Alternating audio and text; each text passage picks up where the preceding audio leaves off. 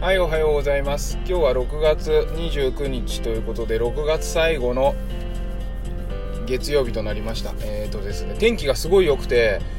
今日は気持ちいい朝ですね、あのー、週間天気予報見るとね、これからまた雨になって、梅雨らしい日が続きますけれども、今日の晴れはですね、すごい貴重かなというふうに思います。で今日も、えー、朝なので、子育てについてのお話をしたいと思うんですけれども、いつもね、月曜日の朝は、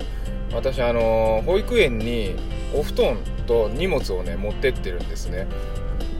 であのママがね車じゃなくて自転車で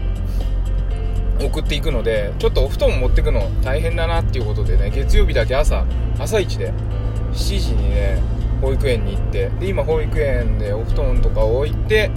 えー、会社に向かう最中の車の中で1人でこう語っているんですけれどもあのー保育園にね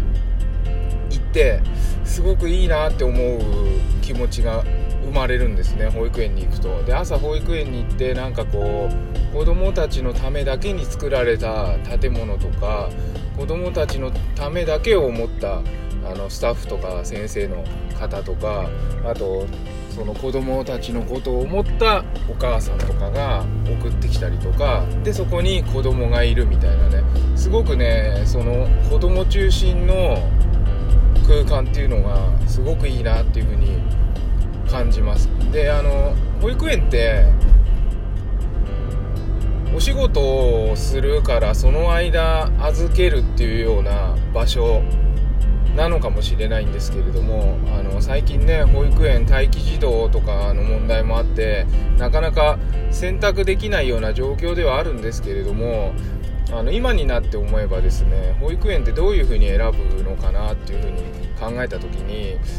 やっぱり別にあの会社に親が行くから仕事があるから預けるっていう家から近いから預けるっていうそこも大事なんですけれどもそうじゃなくてもこの保育園に預けたいなって思えるような環境とか雰囲気とか、えー、子どもたちの笑顔とかスタッフの雰囲気とかですねそういうのを感じ取ってあの仕事だから預けるんじゃなくて仕事がなくてもここに預けたいなっていう保育園に出会えたらいいんじゃないかなっていうふうに思います。だからもしこれからあの保育園を探すとかねそういう風な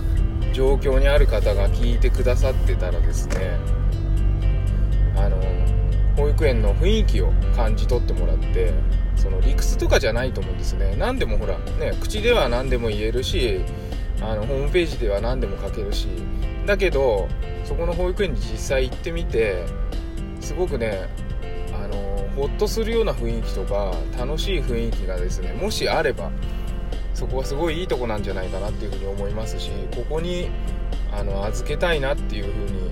別にね仕事があるとかないとかそういうの関係なく保育園とか幼稚園とか関係なく子供をここに通わせたいなっていうふうに思えるようなところが選べたらいいんじゃないかなと思いますのでちょっとそういう風な視点で